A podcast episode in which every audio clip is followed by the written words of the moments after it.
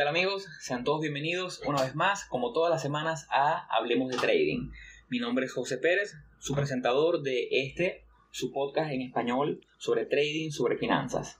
Como todas las semanas me acompañan mis compañeros Arturo López y Jeffrey Paredes. ¿Cómo están muchachos? Hola Arturo, hola José. Hola José, hola Jeffrey, ¿cómo están? Bienvenidos nuevamente. Bueno, el día de hoy continuamos con este seriado especial que hemos lanzado donde estamos entrevistando a traders que conocemos, a traders de diferentes ramas, por así decirlo. Ya hemos pasado por las entrevistas de algunos de nosotros, hemos entrevistado day traders, eh, traders sistemáticos, discrecionales, y el día de hoy estamos súper contentos porque un compañero de Twitter de hace bastante tiempo eh, aceptó la invitación con mucha receptividad, a lo cual le agradecemos enormemente. Él es un trader de opciones que también me emociona bastante porque nunca hemos entrevistado a un trader de opciones. Entonces, bueno, quiero dar bienvenida a José y Elena. Muchísimas gracias por estar aquí, José.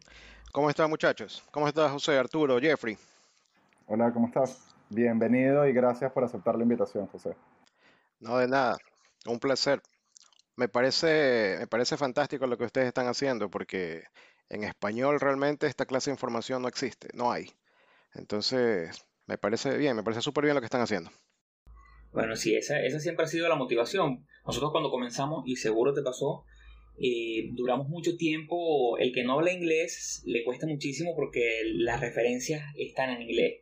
Entonces el que no habla le cuesta porque no hay información certera, no hay información veraz en español. Entonces esto es parte de lo que queremos con este proyecto. Y ahí es donde yo quiero comenzar, ¿no? Quisiera que nos hables un poquito sobre tu background, nos hables un poquito sobre quién eres, eh, un poquito dónde estás, qué, qué, estudiaste, qué no estudiaste. Háblanos un poquito de ti para que todo el que te está escuchando sepa de José como trader. Claro que sí. Bueno, ya mi nombre es José Llerena, soy de Ecuador, pero vivo en Estados Unidos desde el 2001. Cuando vine para acá me casé, entré al Army en Estados Unidos y serví como casi ocho años. Y de ahí ya, justo me salí más o menos para el 2010, 2007, cuando fue la crisis financiera. Ok. Entonces, desde ahí más o menos ya es cuando empezó ahí la, el bichito del, de las acciones y cómo, y cómo funcionaba realmente. Eso, eso es algo que, que a nosotros nos llama mucho la atención porque sabemos que desde Latinoamérica, y bueno, nunca he visitado Ecuador, pero tengo buenos amigos en Ecuador y sé que una de las grandes fallas en Latinoamérica es que no hay una buena educación financiera.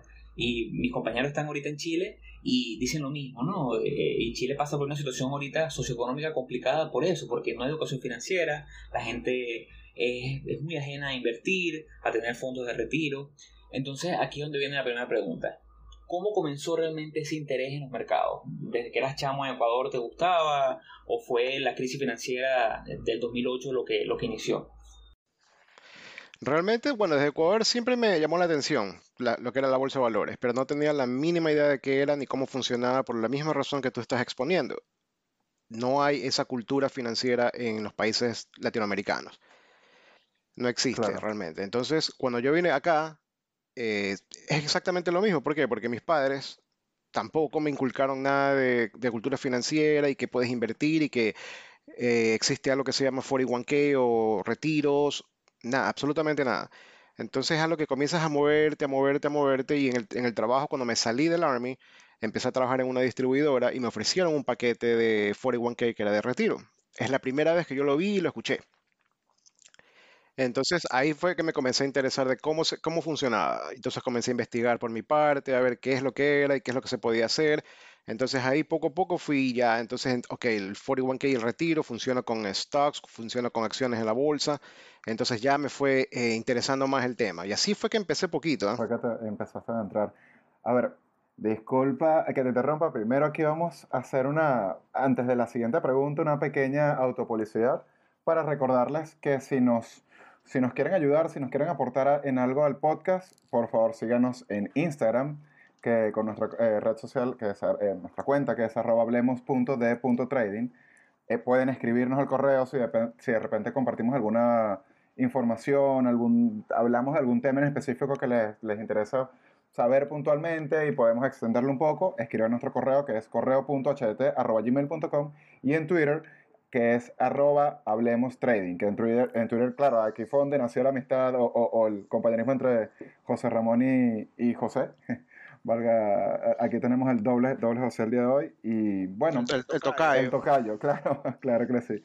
Este, José, ahora, comentaste que, que todo empezó en aquel momento cuando la crisis financiera del 2008. A ver, puntualmente, a, razón de que, o fue que empezaste a querer entender los mercados, qué era lo que estaba sucediendo, o vino por otro, por otro lado ese, ese interés?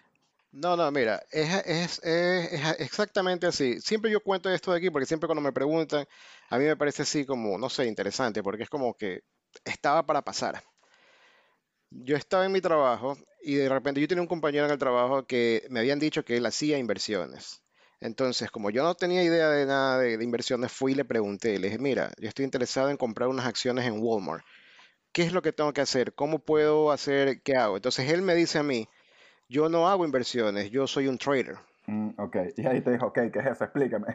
Exacto, yo me quedé como trader, ok, ¿qué es eso? O sea, ¿qué es lo que haces exactamente? Me dice, yo compro y vendo acciones, puede ser un día, puede ser en cinco días, puede ser. Entonces él me dice a mí, mira, no me vas a entender nada de lo que te estoy explicando, yo lo único que voy a hacer es te voy a dar un libro. Si tú ese libro lo entiendes y te, y te llama la atención, entonces seguimos conversando, no hay ningún problema. Pero si no, yo te ayudo con, con, lo de las inversiones, no pasa nada. Y yo, está bien, perfecto. Me da el libro, me da el libro y hermano, apenas lo empecé a leer, lo terminé en dos días.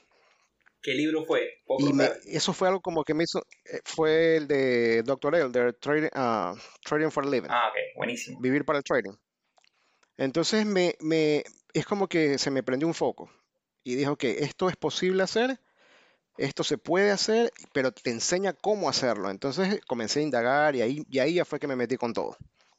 Ahora, José, eh, hablando ya un poco sobre eso, porque vemos que, claro, si te leíste el libro en dos días, un libro bastante denso porque independientemente eh, empiezas a, tocar temas y a tocar conceptos que, que, si es de primera entrada son bastante, son bastante complejos.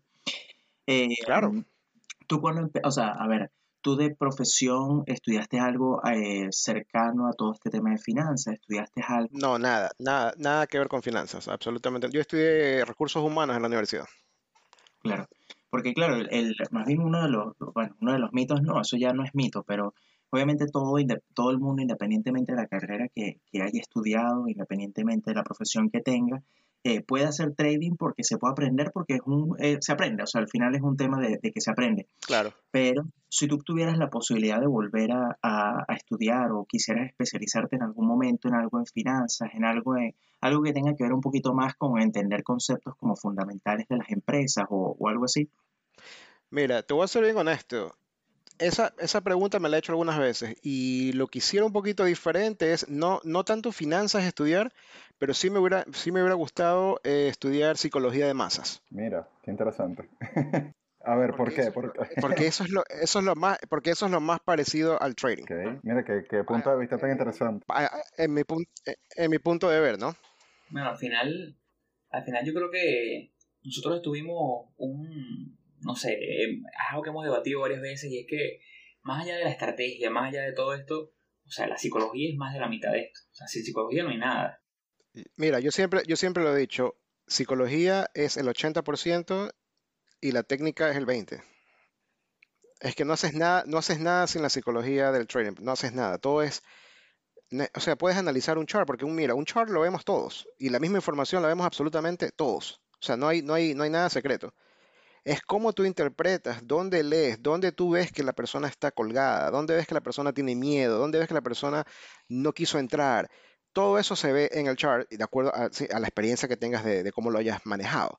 Entonces, eso tiene que ver muchísimo con la psicología, nada con números. Claro, qué interesante, qué interesante que lo hagas de esa forma, porque ciertamente eso es un criterio o, o es algo que se puede aplicar a las profesiones que tienen un grado de responsabilidad grande encima en donde el criterio de discernir qué, es, qué está bien o, o saber identificar ciertas oportunidades eh, es súper importante. O sea, en realidad la parte psicológica sí, sí se refleja y se aplica en muchas profesiones que de repente no tienen, o sea, que nos tienden a ser sistemáticas, un, un, sistema, un proceso que se repite uno tras otro, sino que tienes que tener criterio. De verdad que qué comentario tan, tan interesante y acertado. Sí, y, yo pienso que muchas, las personas, muchas, este, tienden a enfocarse mucho en las cosas que no deberías enfocarte. O sea, muchas, las personas muchas se enfocan en, la, en el dinero, en la plata, en, en, en yo qué sé, en el estatus, en que quiero esto, pero no hay un proceso atrás. Y para mí es proceso, proceso, proceso, o sea, repetitivo, repetitivo y, y, moldear tu proceso hasta que vayas viendo los resultados que tengas que ver. Totalmente. Yo quiero, ahí, ahí tocaste un punto fundamental que tenemos siempre, que siempre le preguntamos a, a los invitados, y es que, por lo menos a nosotros, a los tres nos pasó que cuando comenzamos, caímos en lo que nosotros llamamos la, esa promesa de falsos retornos. Todos los días vemos en Instagram supuestos traders con Lamborghini, con Ferrari y que postean todos los días cerrando la semana con 100% de retorno. Entonces, tú caíste en esos falsos retornos. Ahora entiendo que tienes más de 12 años en los mercados y hace 12 años no estaba tan masificado como está ahorita, pero siempre ha habido un poquito de eso. ¿Caíste en esos, esos retornos espectaculares, en, en eso de creer que nos íbamos a ser millonarios en una semana? ¿Sabes qué? El, el, mi compañero de trabajo, que te digo que me, me, introdujo en todo esto, él era un trader de, solo hacía trader de petróleo, en futures. Y él fue cuando me dijo, mira, yo solamente te voy a pedir un favor si tú quieres que yo te ayude. Y yo le digo, claro, dime. Entonces me dice, una, nunca pagues, nunca pagues por un, por un curso o por un, no un curso, pero por un chat room, un sistema de alertas, lo que te siempre te estén vendiendo, ¿no? Me dice, no pagues por nada de eso. Siempre trata de buscar la información por ti mismo y trata de no usar ningún indicador de nada. Guíate, guíate, guíate por el precio, guíate por el precio. Pero yo no entendía que me hablaba con guíate por el precio. Ah, para mi cabeza era un, un Exacto.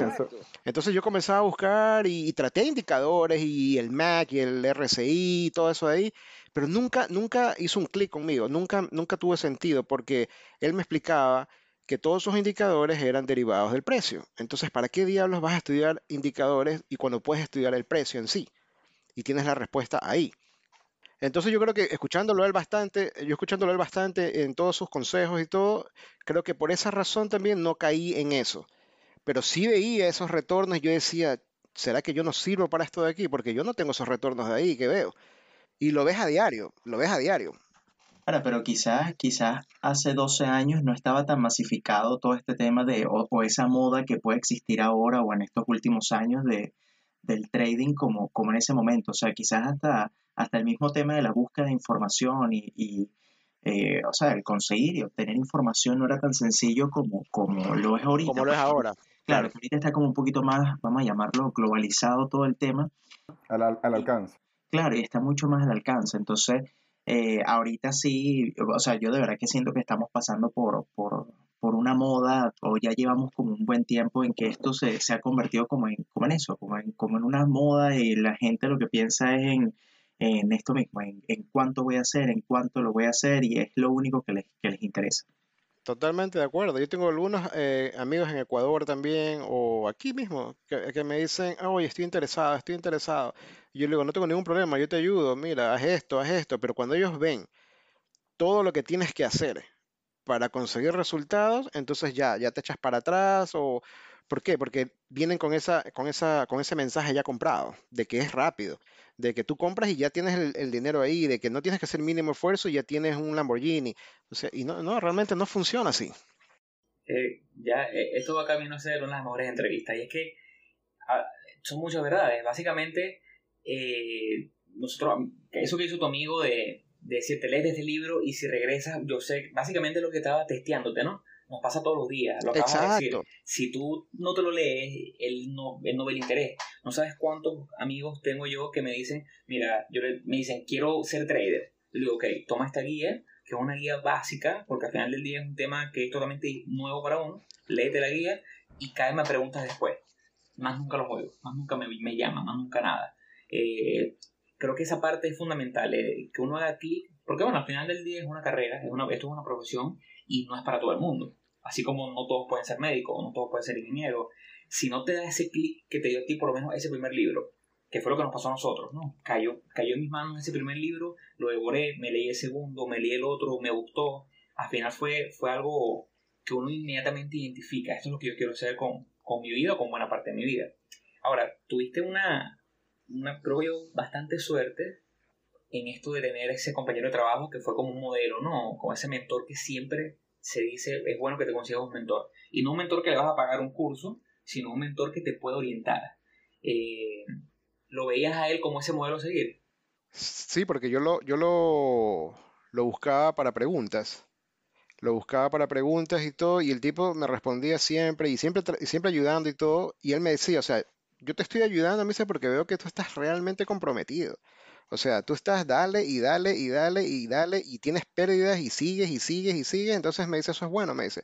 En algún momento te va a hacer clic, me dice. En algún momento vas a ver que vas a mejorar y todo. Lo único que te pido es que no tires la toalla, no tires la toalla. Porque la gente tira la toalla en el momento en que ya va a virar a la esquina. Y eso es triste, me dice, y eso es triste.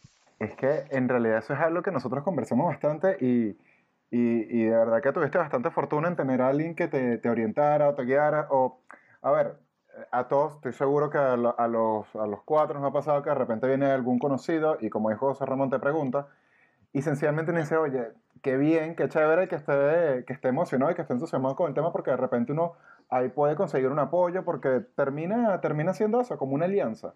Y, y, y, que es complicado en muchas ocasiones conseguir gente con la que uno pueda desarrollar un tema de conversación de los mercados que, que cuando no le gusta uno lo disfruta. Entonces, ah, sí, sí, adelante. No, no, sigue, sigue, te estoy escuchando. Ok, entonces, claro, lo que te quería preguntar es, a ver, viene este trader, te da el libro, lo lees, y ahí empieza a estudiar y te empieza a orientar un poco por el camino que, que te va llamando la atención. ¿Cuál fue ese camino? ¿Qué, ¿Qué, fue lo que le fue, qué fue lo que terminó moldeando tu, tu estilo de trading o quizá guiándolo hacia opciones, hacia acciones? eh, él tradeaba futuros. ¿Te llegaste a ir por ese lado? Sí, él era, él era futuros de, de, petróleo. Eso es todo lo que él hacía, porque él había trabajado 20 años en una compañía de petróleo y entonces ese es el mercado que él conocía. Mira, lo que él me dijo a mí fue, yo no te puedo decir qué es lo que vayas a hacer ni cómo lo vayas a hacer, me dice, porque tú solo te tienes que dar cuenta de en qué eres bueno y en qué eres malo también.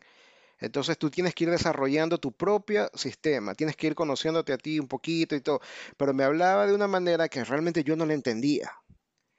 Sí, pero, se, pero, se me, pero se me quedaban los conceptos y trataba de aplicarlo lo que más podía. Todos hemos estado ahí. Exacto, es que, es que es un proceso, es, es una evolución, como yo digo. Entonces, comencé primero, eh, mi primera cuenta la abrí en el 2012, me parece, ya de, de activo. Y, de, y empecé como, como, como, sea, como empieza bastante personas, como un breakout trader. Ponía, mi, ponía mis dos líneas horizontales en el chart, esperaba que rompa y entraba. Pero acordémonos, eso fue en el 2012. Nosotros salimos de una recesión más o menos en el 2009, tirando para 2010. Entonces todo lo que tú hacías te funcionaba. Entonces, entonces yo dije, wow, la verdad que sí soy bueno en esto, decía yo. O sea, yo me la, yo me la creía. Entonces, porque me fue súper bien ese primer año. Entonces, pa, pa, comencé y todo. ¿Y qué pasa después? Viene el 2015, para 2016 entramos en una corrección. Ya nada me funcionó. Hacía lo mismo como breakout trader y ya no me funcionaba.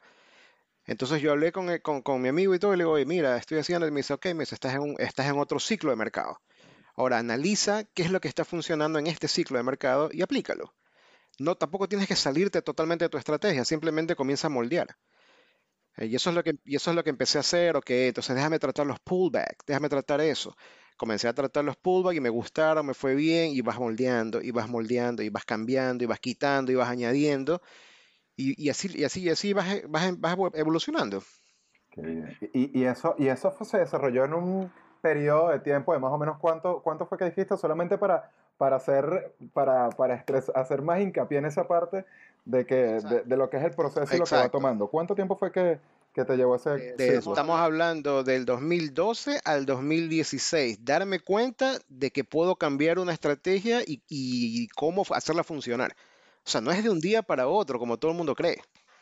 Totalmente, totalmente. Y es que yo creo que han nombrado un par de cosas que son fundamentales, que todo el que esté escuchando este episodio está escuchando oro, porque es un error creer que esto es un proceso de seis meses, esto es una profesión y así como no esperamos que el doctor que nos va a operar a, corazón abierto, bueno, Dios nos proteja, Exacto. sea cirujano en, seis meses, no podemos esperar ser trader rentable en seis meses, ni un año, o sea, es un tema que, claro, aparte que es muy particular, cada quien tiene un proceso diferente, hay quienes lo logran en dos años, hay quienes lo logran en diez años pero toma su proceso, ¿no? Y, y ese proceso hay que, como dicen los americanos, hay que embrace the process, ¿sabes? Tienes que saber Eso que no es que estás, bueno, soy malo en esto porque perdí, es parte de todo, ¿no?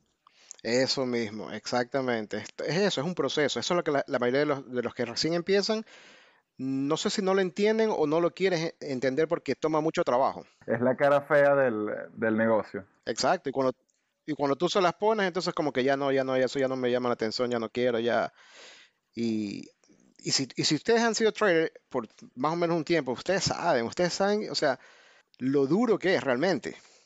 Y cuando ves que, que ves un trader en Twitter que el tipo postea un resultado y, lo logró y tú, bueno, pero que, claro, pues tú estás viendo lo que él quiere publicar, ¿no? Estás viendo la parte bonita que él publicó, pero no estás viendo...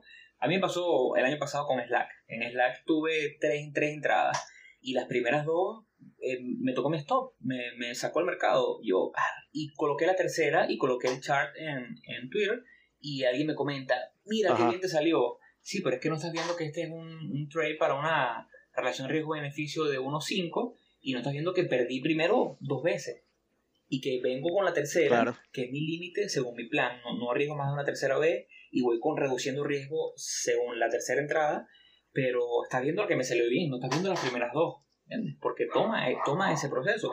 Y lo otro es que yo creo que todos pasamos por, yo hice un poco de day trading, hice un poco de futuro, hice swing trading, eh, trend following, o sea, al final del día pasas por todo y eso que te dijo tu compañero es fundamental porque tú no le puedes decir a un trader, mira, esto te va a funcionar así y así, es un proceso de descubrirse uno mismo. Es lo que yo digo, es es trading es un, no sé si entramos en la parte ya más psicológica del trading, pero ¿qué es realmente trading? Y, para mí, para mí realmente trading no es otra cosa que un espejo inmenso, grandote, que magnifica realmente quién, o sea, quién realmente eres. Si eres miedoso, vas se magnifica el miedo. Si estás con avaricia, se te magnifica esa avaricia. Así lo veo yo. Así, eso para mí es trading. Excelente analogía. Qué, qué bien, qué buen mensaje. Mira, aquí vamos anotando varias, varias notas, pero para, para sacarle, para poner bastante atención. Ahora, dentro de esto, antes de entrar en el, en el estilo, a ver, sin, sin, sin irnos muy a lo profundo de, de en cuanto a swings, qué tipo de, de, de, en qué temporalidad hacías, ¿cuándo en, en, medio de este proceso ya estabas al tanto o, o, ibas reforzando lo que era la parte de manejo de riesgo? ¿O, todavía era algo que, era ajeno a, tu estrategia? Porque fue un, un, tiempo largo, o sea, fue un periodo de tiempo considerablemente amplio en el cual estuviste pasando entre transiciones de fases. Claro, eh, los dos primeros años, cero manejo de riesgo. Cero. Y después del segundo año, pero tuve suerte, porque tampoco tuve cosas así tan catastróficas. Pero después del segundo año sí me puse serio y dije, no, no, tengo que, tengo que, si quiero seguir con esto, tengo que ya empezar a, manejar mejor el riesgo y empezar a, poner este, pautas y, reglas y, cómo protegerme de mí mismo realmente, porque eso es lo que uno hace como trader. Tienes que poner reglas para protegerte de ti mismo, no del mercado ni de otros traders. Porque el que, el que hace el que aplasta el botón es uno.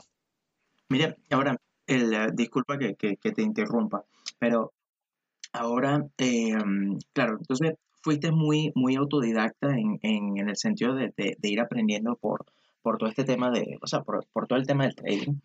Eh, yo, por ejemplo, o sea, a diferencia de Jeffrey de, y de José, yo sí hice un curso eh, en un principio, claro, con, con traders que, que, consideramos, bueno, que, que, que, han demostrado que son serios en su, en, en, en, lo que hacen. claro, en lo que hacen. Y em, claro, igual al, al, final de terminar el curso, fue un curso de un año que pasó de entre básico, intermedio y avanzado. Obviamente después de, de que termine el curso yo pensé que me sabía absolutamente todo, que yo era, que yo ya para salir del curso iba a hacer mi... a romper. Claro, iba a ser eh, que, que, toda esta gente, Warren Buffett, Jeff Bezos, todos iban a ser unos niños antes. Claro, es que eso es lo que uno piensa, claro. Y luego, claro, me, me enteré de todo, o sea, me enteré no, sino la dura verdad de todo lo que, de todo lo que me venía. Ahora, con, ya viendo que tú fuiste un poco más autodidacta, el tema de los cursos, ¿qué mm, los recomendarías, no los recomendarías? ¿Qué piensas un poco sobre, sobre eso? Yo pienso que para, en cursos, o sea, si alguien quiere hacer un curso de trading, no lo veo mal realmente, pero tienes que hacer un- un- una investigación exhaustiva. Y a lo mejor te serviría es para familiarizarte con los, los, los nombres o plataformas o, o diferentes estilos. Para eso yo pienso que te serviría. Pero realmente, realmente, o sea, ningún curso o ningún libro te va a enseñar o te va a, a dar lo que realmente necesitas para, para, para ser un trader. Pero Pero el mejor pero maestro, el, claro, el- eh, perdón, el, el mejor maestro termina siendo el mercado. eh, Así es- ese es el mejor maestro de todos. Y el más caro, ¿ah? Bueno, sí, que, es que yo al principio era, sinceramente, estaba muy en contra de los, de los cursos, ¿no? Porque yo al principio decía, bueno, pero es que si eres un trader y haces tanto dinero, ¿por qué vendes cursos? Pero bueno, después también entiendo que hay una, hay una realidad y es que tú puedes ser un trader de, de retornos consistentes y al final del día, a nivel ya financiero, yo creo en la entrada de, de dinero por diferentes fuentes. Entonces no está mal que tú tengas tu cuenta y hagas el porcentaje que hagas Claro. al año, si haces 5%, si haces 100%, y, hay- y en paralelo, si eres bueno, bueno, cobras por educar. Hay, hay, hay trader muy buenos que a mí me gusta, como Trader Stubby, que yo, yo sé que también lo sigues, eh, que el tipo da muy buen contenido y aparte da contenido gratis y, y se ve que su plataforma, que vale 150 dólares mensuales, probablemente sea de mucho beneficio. Ya, ya no lo satanizo como antes, pues. Sí, ahí, sí, ahí tienes toda la razón. Por eso te decía, tienes que hacer una investigación exhaustiva de ver a, qué a qué curso vas a hacer. No todos son malos, pero yo sí te diría que el 80% son malos. Eso es verdad. Pero si tú, pero si tú encuentras ese, ese 20% que te da un buen contenido, que, te, que realmente te va a ayudar, ¿por qué? Porque estás buscando algo que no sabes. Y nosotros no sabemos todo. Como me pasó a mí cuando entré a las opciones. Yo no sabía opciones, pero nada, cero. Entonces, cuando me metí en las opciones, yo sigo a un, a trader en Twitter, no sé si tú lo sigas, este John Carter, ¿ya? Entonces yo lo seguía bastante a él y comencé a seguir la, filosofía de él en opciones. ¿Por qué? Porque yo no tenía conocimiento de opciones.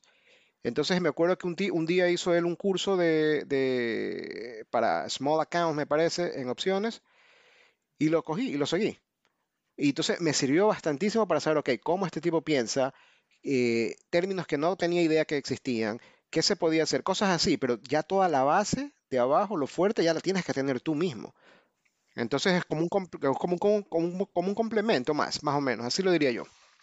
Y ahora, ahí tocando esos puntos, ya vamos a entrar un poquito en la parte un poquito más técnica, sin entrar demasiado en detalle, pero ahora viene la parte más o menos de tu estrategia. No, no quiero que nos digas exactamente qué haces, obviamente, simplemente que el que te escuche más o menos sepa, bueno, yo hago opciones en esto, yo veo tu, tu Twitter y veo las gráficas que tú compartes y son gráficas muy limpias, que eso me- a mí me gusta mucho, porque una gráfica muy limpia, capaz con una línea horizontal, dos líneas horizontales, capaz un moving average como máximo, y veo que tienes una metodología que es bastante simple, por así decirlo, que simple no significa fácil, ojo, eso es, eso es una gran diferencia, pero puedes explicarnos un poquito de qué es lo que haces y qué es lo que eres como trader.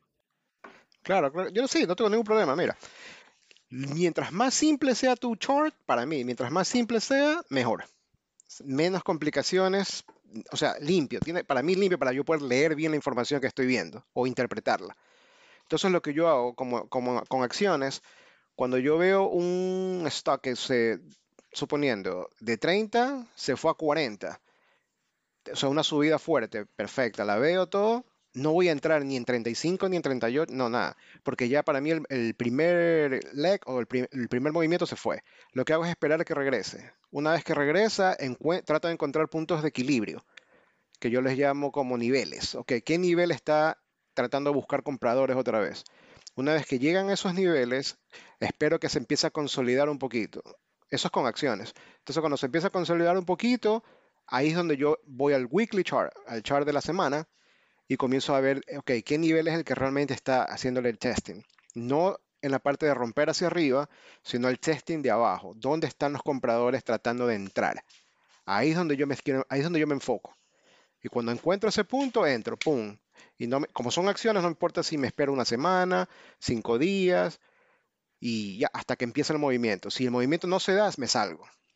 Esa es una de las estrategias que hago con acciones. ¿Y el, target, eres de lo que define target antes de entrar o simplemente tienes una metodología que te permita aguantar o quieres aguantar el movimiento lo más que puedas? No, no uso targets. Al principio, cuando empecé haciendo trades, sí, sí me ponía targets. Ok, rompió en 15 y mi target, según lo que estoy viendo, es 18.50. Y siempre, hasta esperar el 18.50, puede pasar cualquier cosa. Entonces, realmente, no, ya yo no decidí no usar targets y lo que hago son eh, niveles de precio. Si ese nivel de precio ya no me lo sostiene, chao, me voy. Así, me salgo de una. No, no, no, no lo estoy pensando ni nada. Es la propia interpretación de la oferta y demanda. Sí, eso es todo, la oferta y la demanda, porque si ya no la quieren, si tú te pones a pensar así, mira, si ya no la quieren, la querían en 25 y está en 28, entonces tú ya te ganaste esos dos dólares, ¿verdad? Tienes que ver, bueno, yo vendo en, incrementos, la mitad la, llego en 28 y si sigue avanzando, sigo vendiendo un poquito hasta que me quede con, yo qué sé, 100 acciones nada más para que corra hasta donde más tenga que correr. Pero si ya la, eh, demanda y la oferta ya cambia, ya hay un, un imbalance de lo que hay ahí, entonces ya el, precio ya no tendría que regresarte a 26. Ya, ya te está diciendo, mira, ya no hay, ya no hay. Entonces mucha gente lo que hace es volverle a añadir ahí. Yo prefiero que dé la vuelta y que se me tome 28 otra vez con fuerza. Ahí volvería a entrar. Y ahora, yo, yo pregunto, ah, disculpa, eh, hago rapidito, ¿cómo es tu proceso de filtrado? Tú, bueno, hablamos que el mercado tiene 8.000, 10.000 nombres todas las semanas que están en la bolsa. ¿Cómo, cómo te has definido ese filtrado? ¿Tú, tienes, tú te enfocas solamente en lo técnico? También te quería preguntar, ¿tú tocas algo de lo fundamental? O tu approach es meramente técnico y tu filtrado es un poco técnico fundamental. Háblanos un poquito de eso. Sí, mira, cuando yo empecé, yo escaneaba todos los días y te veía 500 charts, 700 charts diarios, te los escaneaba. Y cada vez me salían nombres nuevos. Pero después ya con el tiempo ya tú te das cuenta que no necesitas realmente hacer todo eso. Simplemente yo lo que hago es, en el fin de semana, me dedico a comenzar a ver nombres cojo una lista y ya tengo yo una lista de cuatro, yo qué sé, cuatro, cuatro listas diferentes ponte, por temas. Eh, este sector de aquí, el sector solar, el sector de industrias. Entonces voy filtrando de acuerdo a volumen, a precio o a niveles. Y los voy filtrando. Y, los voy y son los mismos nombres. Si tú te das cuenta o lo has visto en mi Twitter, siempre, la mayoría son los mismos nombres que yo hago trade, porque ya los conozco.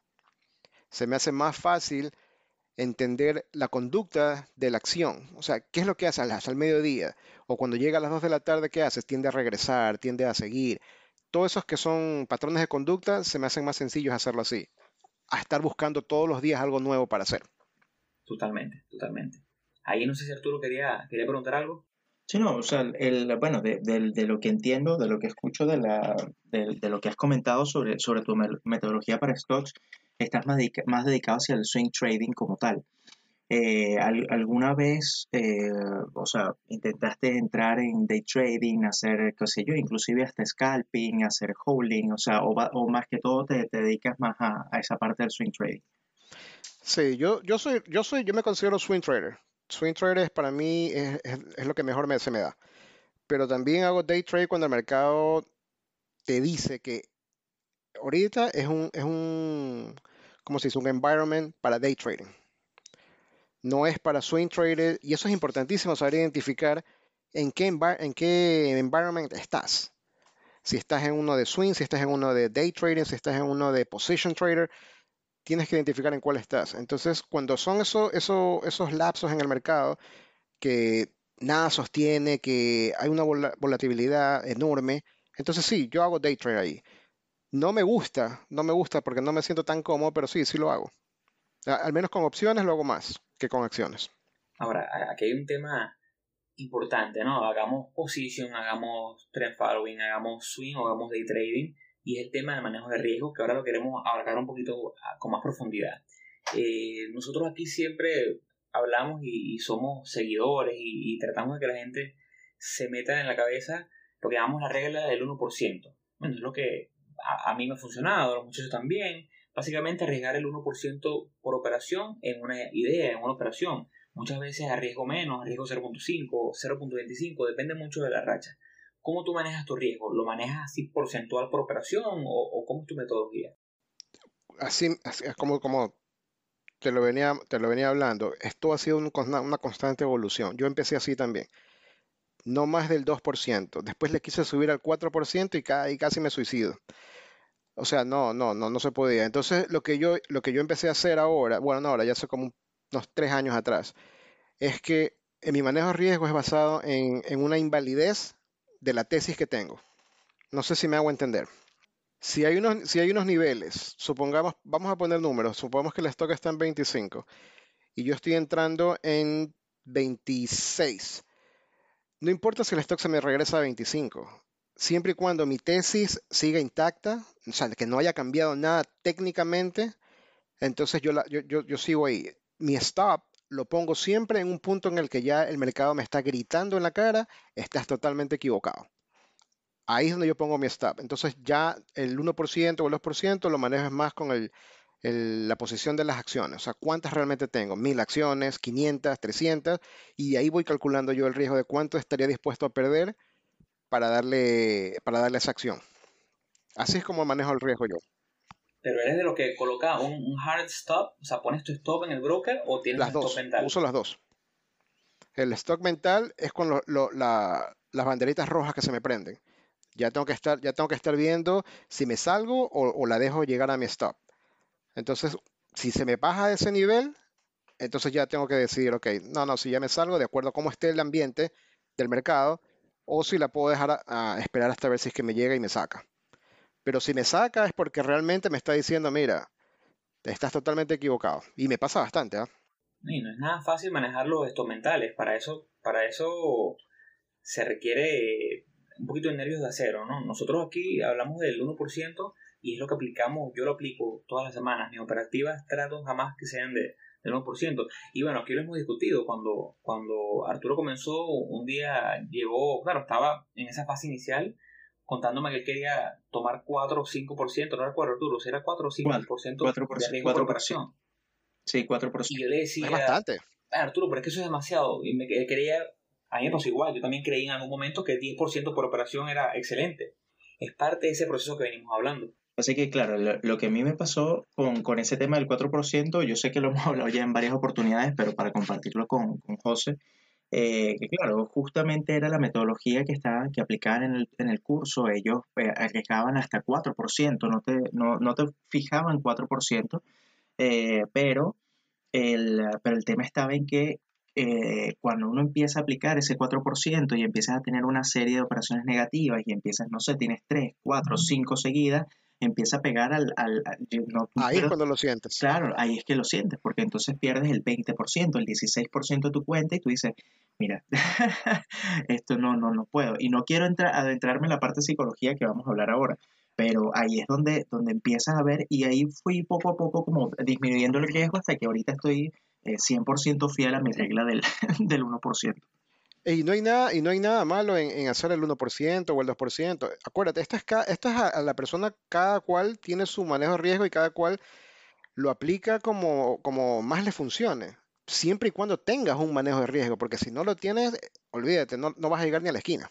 Claro, y ahora cuando comentas que eh, tú seguías manteniendo estrategia hasta que, hasta que tu misma tesis se había invalidada, hasta que el mismo mercado te iba gritando en la cara que, estaba, que ya no iba a seguir en la dirección que tú estimabas, ¿En algún punto le prestas atención a, la, noticias o, rumores que empiezas a ver en Twitter o, no, o quizás comentarios que se sienten a ser virales? Hago esta pregunta, es, bueno, ya, ya respondí, era, era para hacer énfasis en eso, de, que porque mucha gente tiende a estar pendiente de todo lo que sale y, eh, y, hasta cierto punto tiende a ser muy tentador.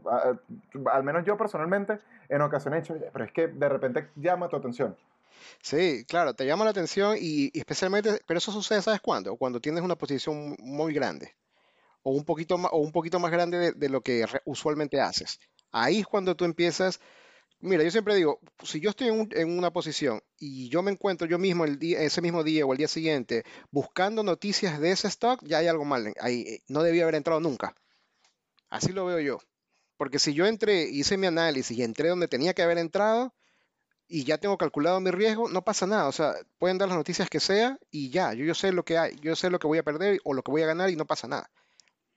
Nosotros aquí siempre hablamos de mi approach al mercado es muy estadístico. O sea, yo tengo mis métricas muy bien en, mi hojita de Excel y en cada operativa guardo dónde entré, dónde quiero salir, cuál es mi target, cuál es mi stop original, cuánto es el riesgo por operación que estoy llevando.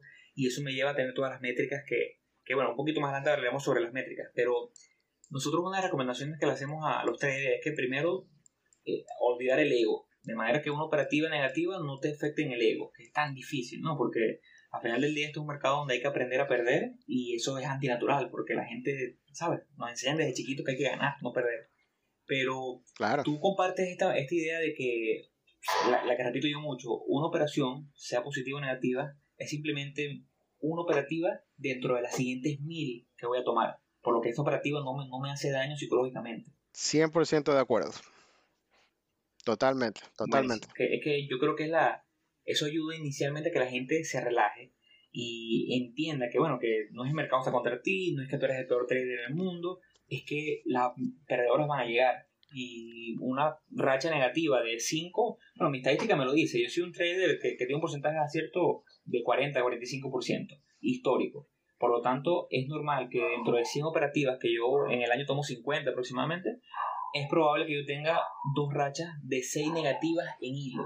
Entonces no puedo afligirme por una, dos, tres, porque sé que estadísticamente vienen. Es parte de eso. Aquí es donde... Pero eso te ayuda, eso te ayuda a ti bastante porque tú tienes un proceso, tienes tus números que te respaldan. Entonces tú ya sabes que cuando, cuando estás en una mala racha, sabes más o menos hasta dónde esa mala racha, pero sabes que vas a virar. Sabes que ya van a venir las que, las que se van a encargar de las malas rachas, siempre y cuando tengas tu riesgo definido. Totalmente, totalmente. Y eso es lo que la mayoría de las personas no hacen. Totalmente. Y eso me parece buenísimo. ¿eh? Y dentro de ese proceso, ya lo hemos discutido aquí, yo aplico lo que llamo, llamamos riesgo variable, que es que yo comienzo con 1%, y si me va mal, la siguiente puede ser con 1, pero ya estoy viendo que puede, puede que esté dentro de esa racha de 5 sea negativa, entonces la siguiente entro con 0.75, la siguiente entro con 0.5. De manera, eso, eso lo leí una vez a uno de los traders, Market Wizard, y dice que bueno, eso, ese riesgo variable lo que hace es que cuando estoy trayendo mal, por así decirlo, estoy con el la menor cantidad de riesgo posible y cuando estoy tradeando bien estoy con el mayor riesgo posible. Entonces eso te ayuda mucho a maximizar. Yo durante mucho tiempo debatí si era capaz un poquito mejor mantenerme con un riesgo fijo. No sé qué, qué opinión tengas tú ahí, si a lo mejor centrarse solamente en un riesgo fijo de 1% o variarlo. Yo, yo, yo, pienso que depende de la situación o, o, del, o, del, mercado en que lo estás haciendo o del stock que lo estás haciendo, porque mucha gente dice, ok, el riesgo mío va a ser por entre 1%, o, o yo siempre uso 500 acciones por, por, trade. Entonces, no importa si es Tesla o yo qué sé, o, o, Netflix, son 500 acciones. Y yo pienso que, o sea, no, o sea, porque cada uno tiene diferentes variables. Entonces, yo sí, yo sí pienso que, que no sé, para mí un mejor riesgo es tener un, algo variable, o sea, que, que tengas flexibilidad para hacerlo. Eso así, así lo hago yo. Con eso te sientes más cómodo. Me siento muchísimo más cómodo. Y al final es eso, es encontrar lo que te haga más cómodo. Vuelvo al, a ese comentario o ese consejo que te dijo tu compañero de trabajo de que, mira, yo no puedo decirte lo que vas a hacer o cómo lo vas a hacer porque al, final del día es un proceso de descubrirse uno mismo y el mercado... Exacto. La realidad es que hay muchas maneras de hacer dinero, pero son muy difíciles de encontrar, entonces es parte de ese trayecto. Pero aquí es donde yo quiero llegar a, a un punto de inflexión, ¿no? un punto muy importante que ya lo medio tocamos y, tú dijiste que es 80% del proceso, y es la psicología. Y todo esto que veníamos hablando del riesgo va totalmente de la mano de la psicología, sin psicología no hay nada. Entonces, ¿cuál es tu consejo para el que nos escucha hoy? ¿Cómo, cómo meterle la psicología? La psicología en el trading. Yo creo que ese es un tema de que nunca se habla y que debería ser mucho más hablado. Mira, todo, o sea, todo lo que es en psicología en trading, ¿verdad? Ya te expliqué más o menos lo que para mí era, que es un, un espejo ahí bien grande y te magnifica y todo eso, ¿verdad? Pero si tú te realmente te, te sientas a analizar, a pensar y a ver, ok, ¿por qué hago lo que hago? ¿Por qué entro aquí? ¿Por qué siento temor cuando hago esto? ¿Por qué eh, cerré la posición cuando no tenía que haberla cerrado? O sea, si uno pone realmente a pensar el por qué, el por qué, el por qué, tienes que, tienes que moverte hacia tu infancia Y desde ahí empieza todo. Yo siempre, yo siempre, yo, yo siempre digo, es una maleta que cargamos desde la infancia. Y si no la sabes y no la conoces y no te conoces a ti mismo lo bueno y lo malo, entonces no, o sea, siempre te vas a estar golpeando en la pared, te vas a estar golpeando en la pared y no, y no vas a dar ese paso de que you push it through.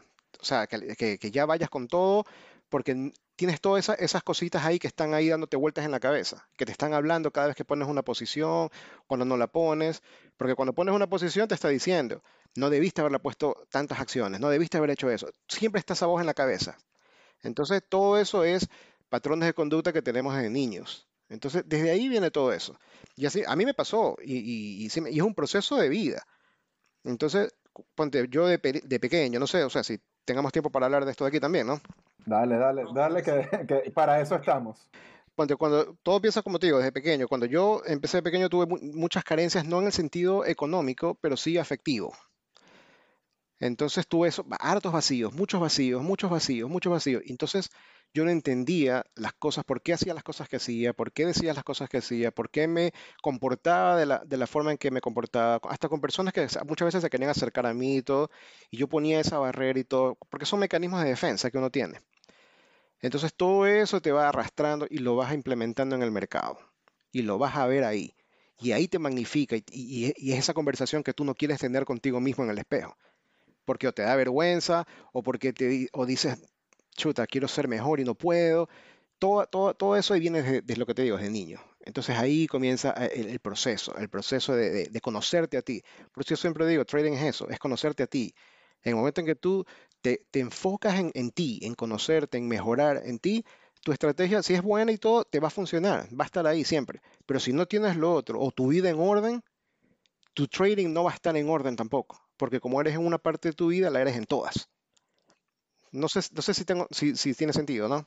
Tiene, tiene todo el sentido del mundo y por lo menos yo el trading es algo que, que, ah, tiendo a, asociar mucho al, al, maratón. Yo corro maratones y lo asocio mucho porque, a ver, el entrenar para una carrera maratón es algo que conlleva tiempo y de verdad que no vas a forzar eh, ese tiempo, no lo vas a, a, cortar de ninguna manera más que con práctica y dándote seguridad a ti mismo de cómo has ido progresando. Porque se intentas acortar el tiempo a la fuerza, es sencillo, te lesionas.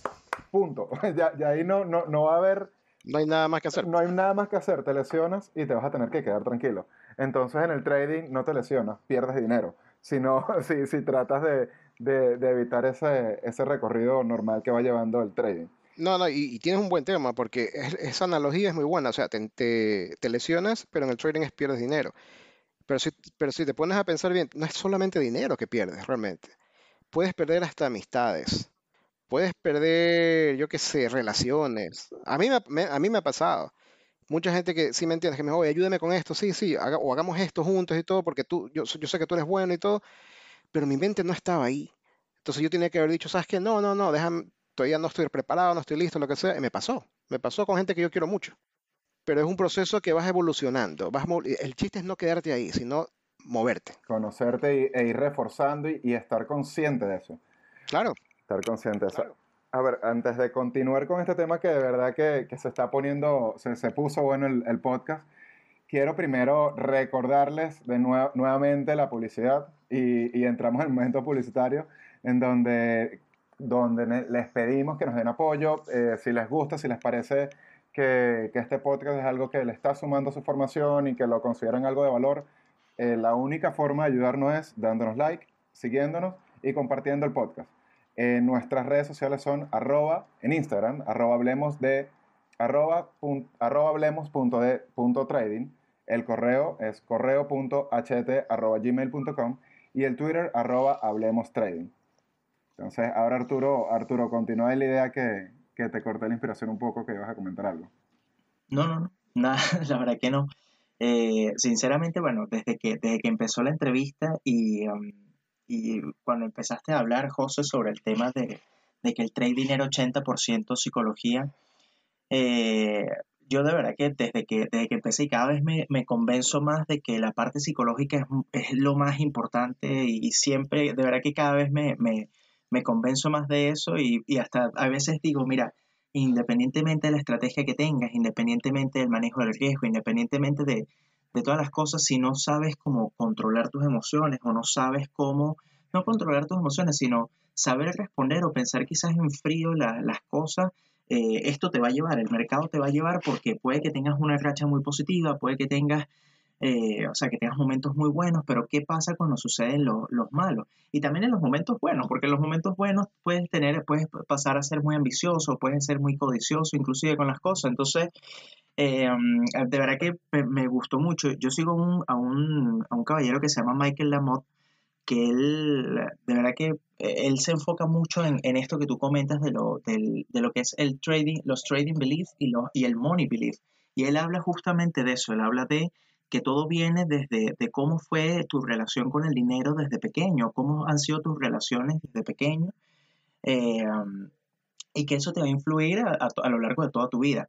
Ahora, en ese proceso de, de tú conocerte, de, de, de, ir conociéndote a ti poco a poco, cómo respondes, cómo ir mejorando tus, tus aptitudes, o tus, perdón, tus actitudes, eh, mejorar tus emociones, eh, o, saber que yo voy a responder de una forma u otra ante cierto escenario, eh, ¿qué, ¿qué, hiciste? O sea, cómo me, me, da mucha curiosidad porque yo estoy como en ese proceso de querer, de querer como mejorar de mí esa parte y, y, tengo curiosidad de saber cómo, cómo, cómo empezó ese, ese proceso o cómo lo llevaste para, para ir creciendo personalmente. Claro que sí, mira, tocaste un punto buenísimo, tocaste un punto que yo le iba a tomar y te me adelantaste, que es la relación con el dinero. Yo, yo toda mi vida crecí con una pésima relación con el dinero. Quizás porque lo vi desde la casa, vi cómo se manejaba, vi lo que me decían, escuchaba, no sé. Pero pésima relación con el dinero que me costó hasta ahora, recién. O sea, estamos hablando de hace tres años atrás. Entonces, yo, yo, yo decidí que tenía que mejorar, tenía que hacer otras cosas porque cada posición que yo ponía y se me iba, yo la cerraba por el simple hecho de que no quería perder plata. Se me iban, se me iban dos dólares y yo ya lo sentía en el estómago. O sea, pésimo, pésimo. Entonces tienes que empezar a entender todo, o sea, el por qué. Por eso siempre digo el por qué. Por eso cuando la gente dice, oh, hay que hacer un, journal y escribir todo, sí, es importantísimo escribir todo. Pero si tú no entiendes el por qué te pasa lo que te pasa, podrás escribir un libro entero y no pasa nada. Entonces, eso es lo importante. ¿Dónde cambió las cosas para mí? Fue cuando yo, no sé, la vida te pone las cosas ahí, yo siempre digo, ¿no? Que son para ti, son para ti. Y un, y un amigo que no había hablado ni había visto como en 10 años, eh, de repente nos encontramos otra vez y comenzamos a hablar y todo, y él es un, un, coach mental. Entonces comenzamos a conversar, a conversar, a conversar, y de repente en, en, las conversaciones y todo, él me dice, mira, ¿por qué no tratas esto y todo? Yo te ayudo y tú me ayudas con trading, porque yo quiero aprender trading. Y yo, ya, está bien, hagámoslo. Y lo comenzamos a hacer. Y ahí fue que yo empecé a entender todo lo que me pasaba a mí. Te lo mandó la vida. Te lo mandó la vida, te lo puso ahí por algo. Exacto. Y por eso siempre te digo, o sea, eran 10 años que no había hablado con él, no sabía nada de él. Y así pasa. Y el tipo estaba con un interés en aprender de trading. Imagínate. Entonces, él tenía una necesidad, yo tenía otra. Nos unimos, hicimos una mancuerna fantástica. Entonces ahí empecé yo a entender todo. Ok, yo hago esto por esto. ¿Por qué? Porque vivo la vida o vivía la vida de una manera como en modo de supervivencia. Entonces tenía que ir tapando cosas, tapando cosas para que nadie se dé cuenta de que, de que no podía hacer, de que no era capaz de hacer, de que pensaba que no podía. Entonces todo eso es un, es un círculo vicioso. Entonces comienzas ahí y yo hablaba con él, hacía sesiones, lo llamaba y conversamos y nos insultábamos y esa es la manera de empezar a sacar las cosas, ¿no? Porque él me decía, tú tienes que, confrontar, enfrentarte a ti mismo, nadie más.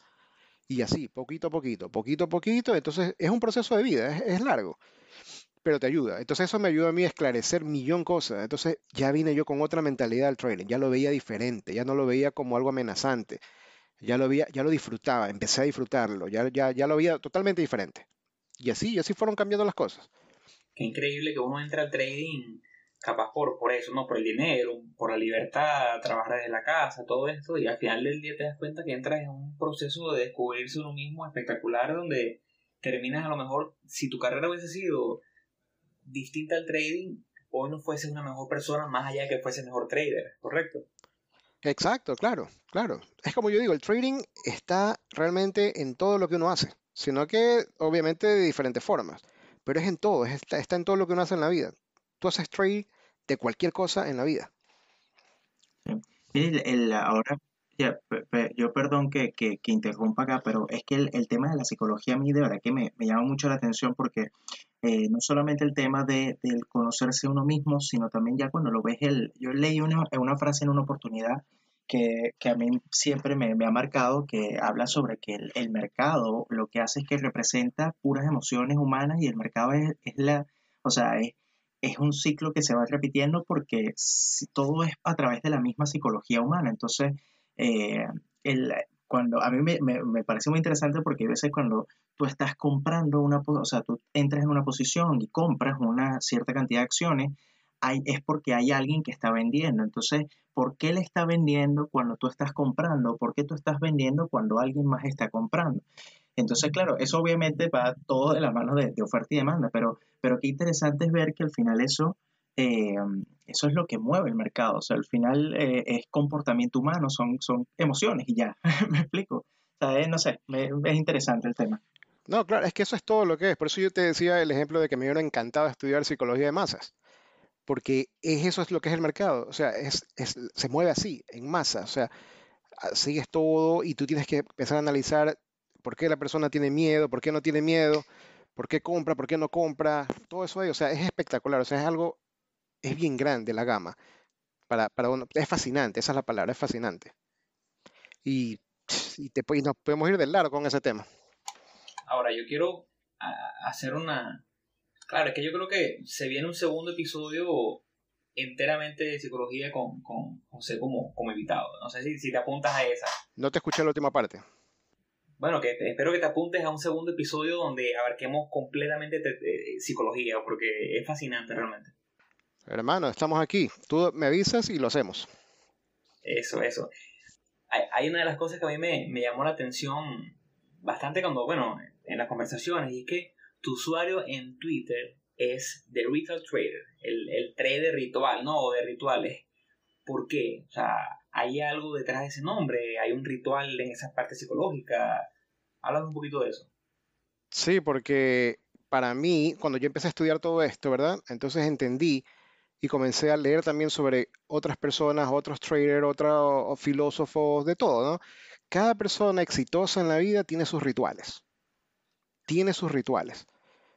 Entonces me, me- me llamó mucho la atención ese, ese nombre. Cada persona, supongamos, 5 de la mañana hace esto, 6 de la mañana hace lo otro, 8 de la mañana hace lo otro, pero como rituales, y que eso se convierte en hábitos. Entonces me gustó. Entonces por eso ah, cogí ese nombre para mi, para mi Twitter. que es buenísimo, ¿no? Porque sin, sin, esa, sin esos hábitos, sin esa disciplina, bueno, eso, una palabra que hoy no hemos nombrado mucho, pero sé que todos la tenemos presente, es que la disciplina en los mercados es fundamental. O sea, no hay un trader, el que cree que Total. el trading es pararse el lunes y ver que el nombre hizo gap up y, meterse y comprar, está equivocado. La disciplina es- va de la mano con todo esto. Total. Es como te, te daba el ejemplo de, de Zoom, que la vi una semana entera. Y, me, y estaba listo, listo, loco, listo para entrar. Y de repente ese día que no la vi, se fue, explotó. Entonces te, te llegan todos esos sentimientos de que se me fue, se me fue, se me fue. Pero entonces ahí es donde tú tienes que prestar el freno y tener tu disciplina y cuidarte de ti mismo y decir, ¿sabes qué? Se fue, está bien. Hay 10.000 más que también se van a mover. Totalmente, totalmente. Yo tengo muchas veces mi, mi watchlist de la semana y me pasa mucho que tengo seis compañías que estoy siguiendo y ya sé dónde quiero entrar, dónde quiero salir, dónde todo. Y me pasa que tomo dos y esas dos no van a ninguna parte y las otras dos que no tomo son las que se disparan. Pero bueno, el movimiento pasó y listo. O sea, si mi entrada era en 10 y ya está en 15, no voy a comprar algo que ya está sobreextendido a lo que era mi entrada original. Ahora, hay una parte que sí quiero tocar aquí con la parte de psicología y es que, que, que le pasa a muchas personas y es que cuando comienzan con este tema de comprar y vender y vienen las rachas positivas y negativas, no saben cómo lidiar con ellas. Temprano hablamos un poquito sobre lo que es tener un proceso, tener tus números, tus métricas, que en lo particular me ayuda. Pero en tu caso, ¿cómo lidiabas o cómo lidias hoy en día cuando tienes a lo mejor una racha de 3, 4 negativas en hilo que sé que muchas personas lo- los mueve psicológicamente? Totalmente. Mira, eso, eso es un punto también súper válido. ¿Por qué? Porque eh, ahí es donde tienes que estar presente. Tienes que estar presente. O sea, ¿qué está sucediendo? Ay, ah, Cuando me sucede eso, es cuando ya el mercado te está hablando y te está diciendo, mira, estoy a punto de cambiar de de rumbo. Mira, ya no estoy en lo mismo que tú estabas, estamos ya, ya no estamos en sync, como yo le digo, estamos ya totalmente aparte. Entonces, ¿qué es lo que yo hago? Comienzo a reducir, a reducir, a reducir. Si ponía 500 acciones, ahora solo pongo 300 o 200. Y comienzo a reducir, o si tengo un portafolio ya abierto de 6 posiciones, cierro y me quedo con 2. A ver, hasta que el mercado me vuelva a decir, ok, ya estamos otra vez en, en el camino que tú estabas. Entonces comienzo ahí otra vez añado. Esa es la manera en que yo lo leo. Y tampoco, tampoco permites que las positivas se lleguen a tu cabeza, ¿correcto? Que tengas cinco positivas y ya te creas el dueño del mercado. Es que, ¿sabes qué? Yo creo que ese sentimiento es hasta peor que cuando pierdes. Porque, porque a mí me ha pasado. Voy en una semana y me han salido cinco, pero espectacular. O sea, que la, la rompes del parque. Entonces ya no tienes necesidad realmente de volver a hacer otro trade si no está ahí. Pero tu mente comienza a funcionar a mil por hora y, tú, y, te comienza a pedir, no, no, no, necesito hacer otro, necesito hacer otro. Y ahí es cuando comienzas a devolver, a devolver, a devolver. Entonces lo que yo digo es cuando uno tiene esa racha, estar presente. O sea, esto es lo que está sucediendo, cierro, apago esa computadora y me voy a hacer otra cosa. Porque sé que la voy a cagar. Ok, y ahora uniendo ese tema con el, eh, lo de las rachas con, con, el aspecto en el que estuviste en el ejército por varios años, no ahora no recuerdas cuánto fue, ¿crees que algo de lo, de lo aprendido, de lo vivido ahí es totalmente aplicable? Estoy seguro que sí, pero me gustaría escucharlo de tus propias palabras a esta parte de la disciplina, de, la, de, de saber entender cuando estás en una racha o de saber, eh, de, tener esos límites y, de decir, ok, basta. ¿Hay, algo, ¿Hay aspectos rescatables de eso? Sí, totalmente. Yo siempre pongo esa, yo siempre uso esa analogía cuando hablo con, con compañeros o amigos que me preguntan y todo. Es como que tú sales, como cuando salíamos de la base, cuando estaba en Irak, salíamos de la base. Una vez que sales de la base, no sabes qué diablos va a pasar. No sabes si es que vas a regresar o si regresas en una pieza o lo que sea. Entonces, ¿qué es lo que tienes que hacer? Tienes que ir preparado. Tienes que haber hecho un plan antes de salir. Tienes que haber cubierto todas las posibilidades que puedan aparecer, A, B, C, D, las peores, las mejores, todo. Entonces, eso se relaciona muchísimo al trading. Si tú no haces eso en el trading antes de abrir una posición, entonces, o sea, estás destinado a fracasar. Es como yo siempre digo, mira, cuando el mercado está abierto, cuando el mercado está abierto, en horarios que está abierto, tu trabajo no es pensar, tu trabajo es ejecutar, nada más. Porque si tú tienes que pensar, tú tienes que estar pensando, ok, si yo lo compro aquí, si lo hago acá, en movimiento de mercado, olvídate. O sea, para mí nunca me ha funcionado y, no sé, lo veo hasta riesgoso. Porque yo todo, todo, toda la parte analítica la hago el fin de semana. Los escenarios, eh, las posibilidades, el manejo de riesgo, todo lo hago el fin de semana. Entonces yo quiero que el lunes abra ese mercado y el lunes me diga, como yo siempre digo, si estoy viendo cinco posiciones, quiero que una me alce la mano. Entonces, ah, ya te vi, pum, entro. O sea, no tengo que pensar, voy a ejecutar en la semana. A eso, a eso es lo que yo hago.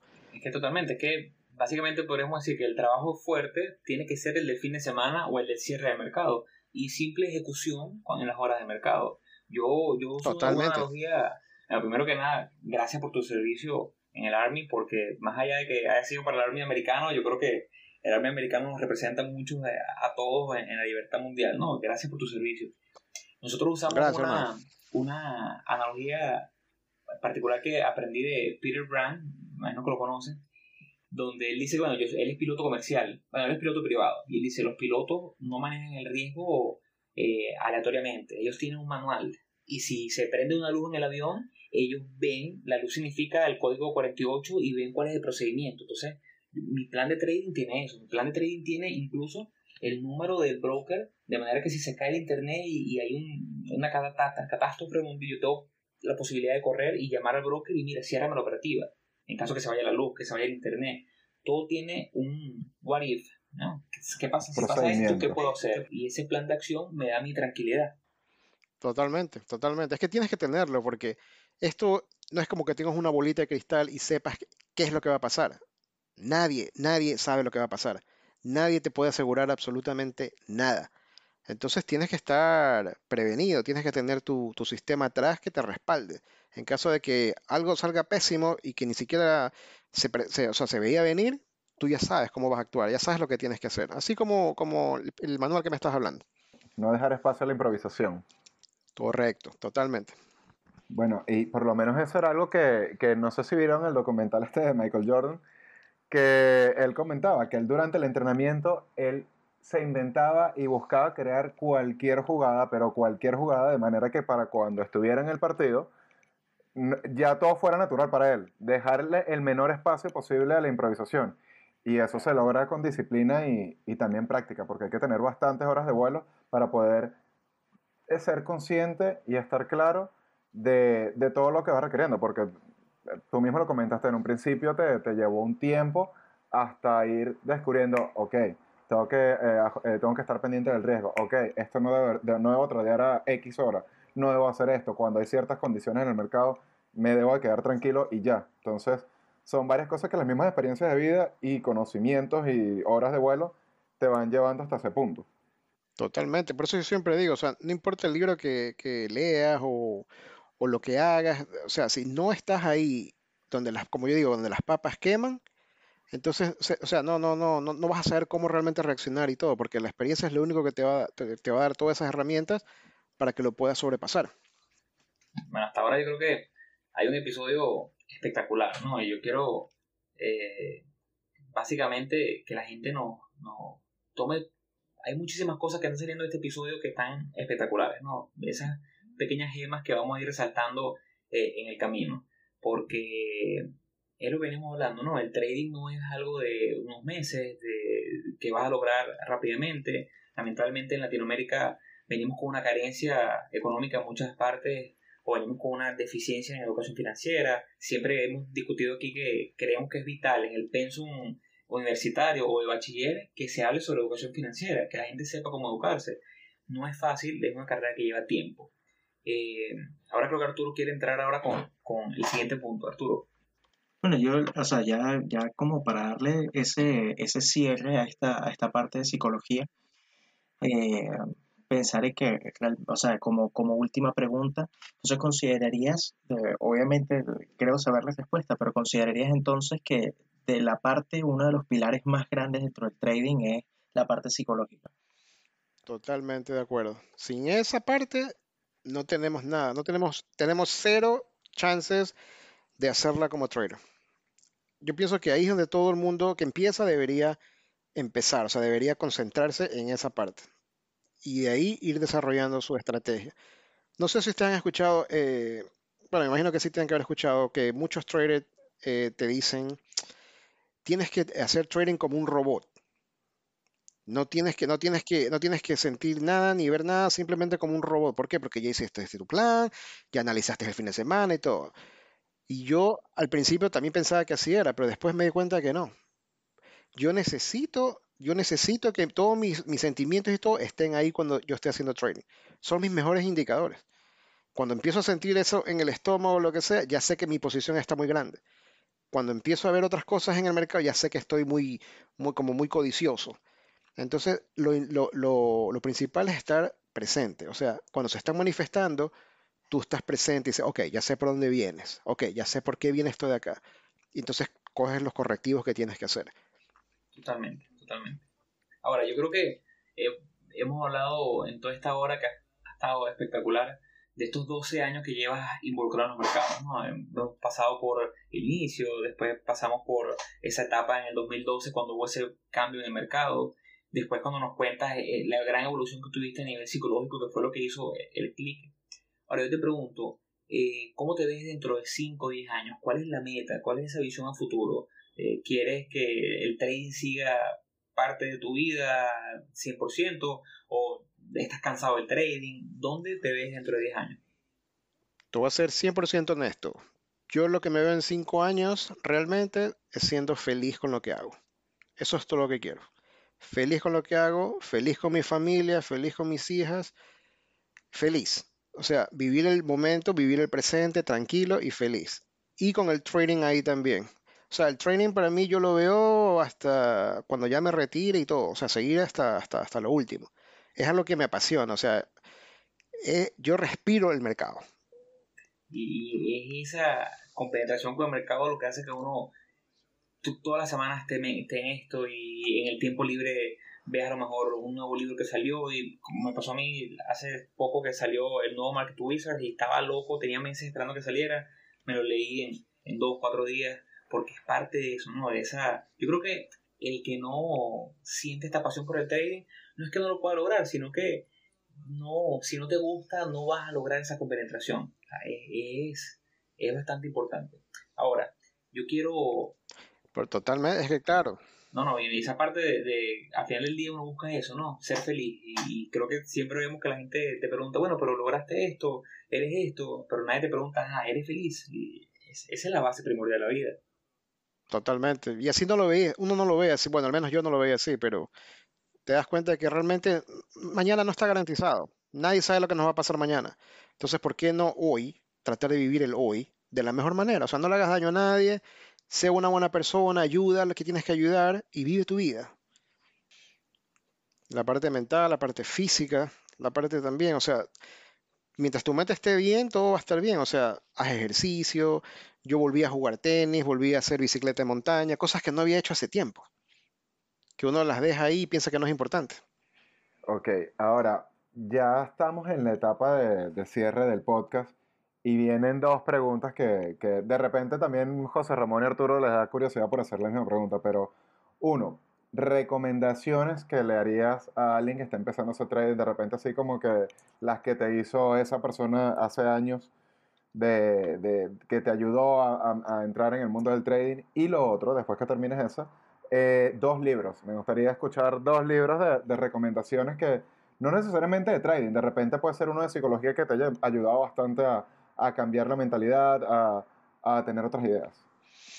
Mira, yo aconsejaría que el que está empezando a hacer trading, lo primero que tiene que hacer, yo, yo o sea, si ya estás en, en, el, en, el, trading, ¿no? si ya estás empezando y todo, es que no te acostumbres a hacer paper trading, sino abre una cuenta en una plataforma, ponle la cantidad que puedas ponerle, no importa la cantidad, y empieza despacito, empieza con, con nada porque vas a perder al principio, eso es lo que la gente no entiende, vas a perder, entonces tú tienes que empezar a sentirte cómodo con eso, con la pérdida.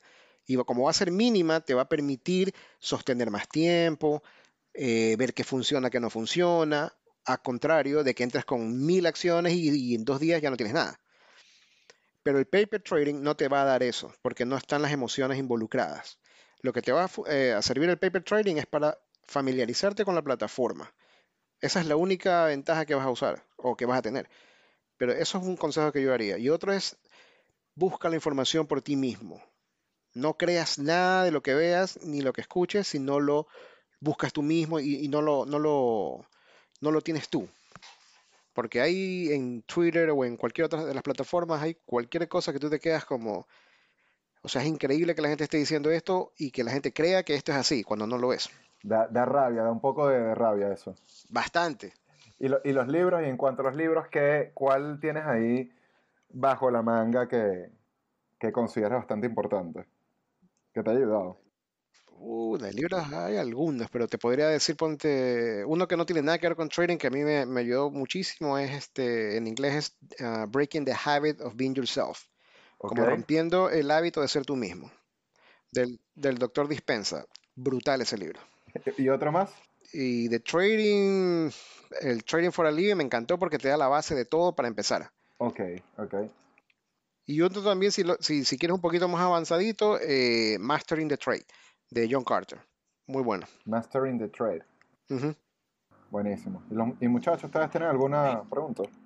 Y José, ¿algún trader que sigas, que, que sigas en Twitter, que, que, sigas en las redes, o un trader que tú veas que, que da buen contenido, que, que la gente puede seguir y, y, agarrar buenos datos de ellos. No datos a nivel de, de, de, trade, sino datos a nivel de ser un buen trader.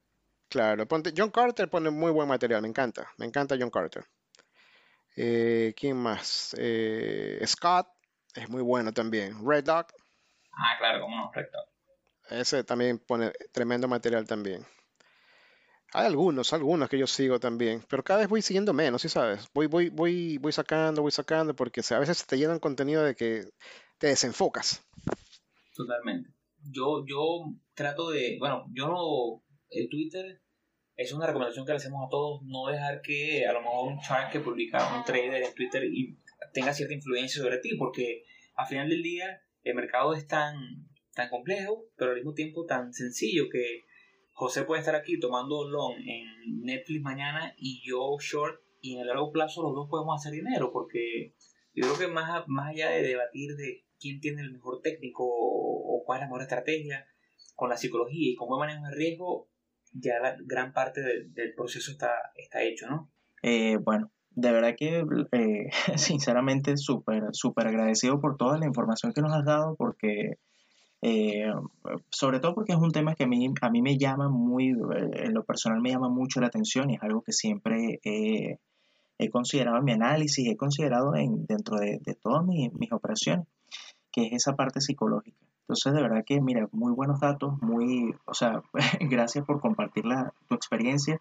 Nosotros somos unos traders que tenemos mucho menos tiempo que tú, eh, así que somos, bueno, por lo menos, sí, hasta, creo que hasta José también tiene, tiene, tiene menos tiempo, eh, porque yo tengo aproximadamente 4 o 5 años en, en, en, este mundo y yo me considero 100% novato. O sea, yo la verdad que, o sea, eh, siento que me falta el recorrido para, para, para continuar. Pero por eso, bueno, de verdad que muchas gracias. a mí no me queda como más que, que agradecer y, y de verdad que eh, muy contento por todo lo que, lo que hablamos en este episodio. No, no, no, el, agradecido soy yo por invitarme, la invitación. Me parece, como les dije al principio, fantástico lo que están haciendo porque no hay esta información, no existe en español esta información y, ojalá sigan, ojalá sigan y, les deseo lo mejor, o sea, eh, los éxitos y cualquier cosa que necesiten, estoy a la orden. José tiene mi Twitter, sabe cómo contactarme, ningún problema. Para lo que necesiten, aquí estamos.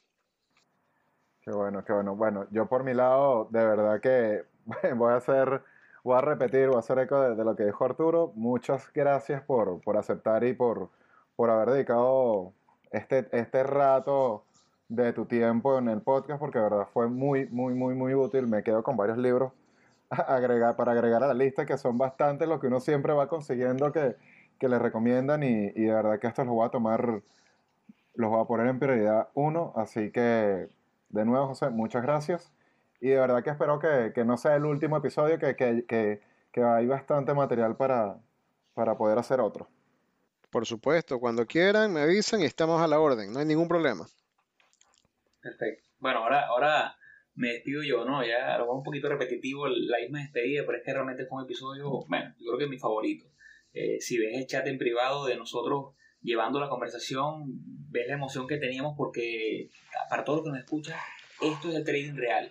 Vea que en todo el episodio, más de una hora de, buen contenido, de excelente contenido, nos detuvimos capaz 5 minutos, máximo 10 minutos en, en, un poquito de la estrategia, ¿no? Dónde compras, dónde vendes. Pero es que eso no es lo que importa. Lo que importa es cómo manejas el riesgo, lo que importa es cómo manejas la psicología, lo que importa es cómo manejas esas rachas perdedoras, las ganadoras. Eso es lo que importa, cómo mejorar como trader, cómo saber llevar las emociones del mercado. Hoy, hoy nos quedamos con un episodio que, que considero que vale oro. Eh, sé que la comunidad lo va a disfrutar, sé que la comunidad que nos escucha, las personas que escuchan desde Costa Rica, desde Ecuador, Argentina, Estados Unidos, en España, que tenemos buena audiencia, estarán muy complacidos y bueno, de verdad, en México, de verdad, súper agradecido contigo, José, porque tomamos dos horas de tu tiempo un domingo que pudiste estar en familia y lo estás dando para toda la comunidad. De nuevo, de parte de toda la comunidad HDT, eh, súper contento y agradecido con, con, todo este tiempo y de verdad sabemos que vienen más episodios y, te agradecemos enormemente. Para nada, hermano. Cuando quieras, aquí estamos. Encantado de estar en tu programa y de verdad que lo disfruté bastante, porque, o sea, una manera de hablar totalmente diferente a la, a la parte que es solamente técnica, y te enfocas en lo técnico y en, lo, y, y, y en, las estrategias y todo, pero realmente como tú lo dices, el trading real es este, es el, el, la parte que nadie quiere hablar, y eso es lo que es. Totalmente, totalmente. Entonces, bueno, para toda nuestra comunidad, esto ha sido el episodio del día de hoy. Eh, síganos en nuestras redes sociales. Eh, estamos en Twitter como Hablemos Trading. José está en Twitter como The Retail Trader. Síganos en Instagram, estamos como hablemos.d.trading. Nuestro correo está a la orden, correo.hdt. Vienen más entrevistas, viene mejor contenido, viene muchísimas más anécdotas que sabremos sabemos que van a poder aprovechar. Esto es un, queremos que ustedes se lleven el mejor contenido y al mismo tiempo queremos que acortarles un poco la curva de aprendizaje. El trading por sí solo es suficientemente difícil y lo que buscamos con este proyecto tan bonito, tan enriquecedor, es que esa curva y ese dolor para ustedes sea mucho menor de lo que a lo mejor fue para cada uno de nosotros en el camino. Ya ven como José en su entrevista de hoy habló de, un proceso de por lo menos 10 años, ¿no? Queriendo aprender y mejorar y, y siendo lo que hoy como trader. Esto ha sido todo por hoy y nos vemos en el próximo Hablemos de Trading.